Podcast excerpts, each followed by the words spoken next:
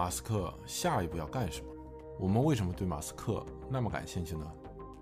因为他做的事儿跟未来有很大的关系。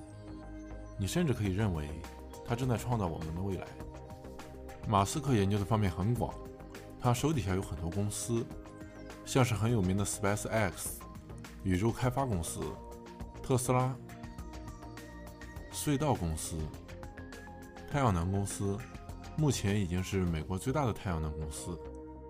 还有一家非常厉害的公司 Neuralink，这家公司呢成立于2016年，主要是研究人脑与机器的连接和互动，通过与机器连接修复大脑的损伤和提高大脑的功能。Neuralink 装置本身只有大约一枚硬币这么大，下面由一千零二十四根微米级超细的电极组成。因为脑血管非常的细，所以必须要边植入边扫描血管的位置，以免弄破血管造成脑损伤。这个装置会装在你的头盖骨上端，然后将伤口缝合。光是这个手术的风险就非常的大了。目前这个技术已经在猪、猴子和其他动物身上做过测试了。在它的展会上展示了四只小猪的测试对比。装置植入两个月后，已经和一只小猪的鼻子的神经连接在一起。它只要闻东西、触碰东西，装置就会监测到，显示在仪器上。实验证明，Neuralink 已经顺利地读取了大脑释放出的讯息。Neuralink 的厉害之处在于它的技术已经精密到可以用一千零二十四个电极，并且可以做到无线，非常的方便使用。这一点还没有第二家公司能够做到，简直就是技术上质的飞跃。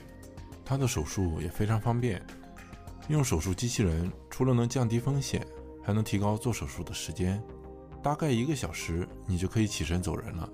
我们可以从 Neuralink 的官网上看到，他们将帮助神经系统疾病患者恢复运动和感觉功能。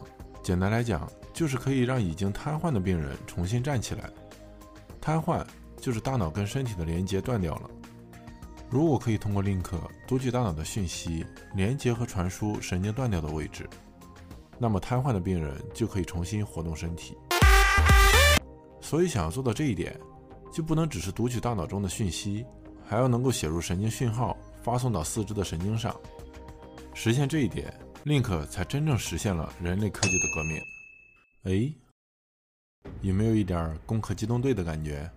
不仅可以让瘫痪的人重新站立，还能通过大脑控制机械异体，突破原有生理机能的物理限制。人的大脑也可以改装成电子脑，随时连接网络，取用资讯。甚至可以将大脑的讯息储存在芯片里，存储在网上，实现永生。其实，马斯克也是受到科幻小说的影响，才走到今天的。如果能解决这个问题，那么下一步就是要在人脑上做实验了。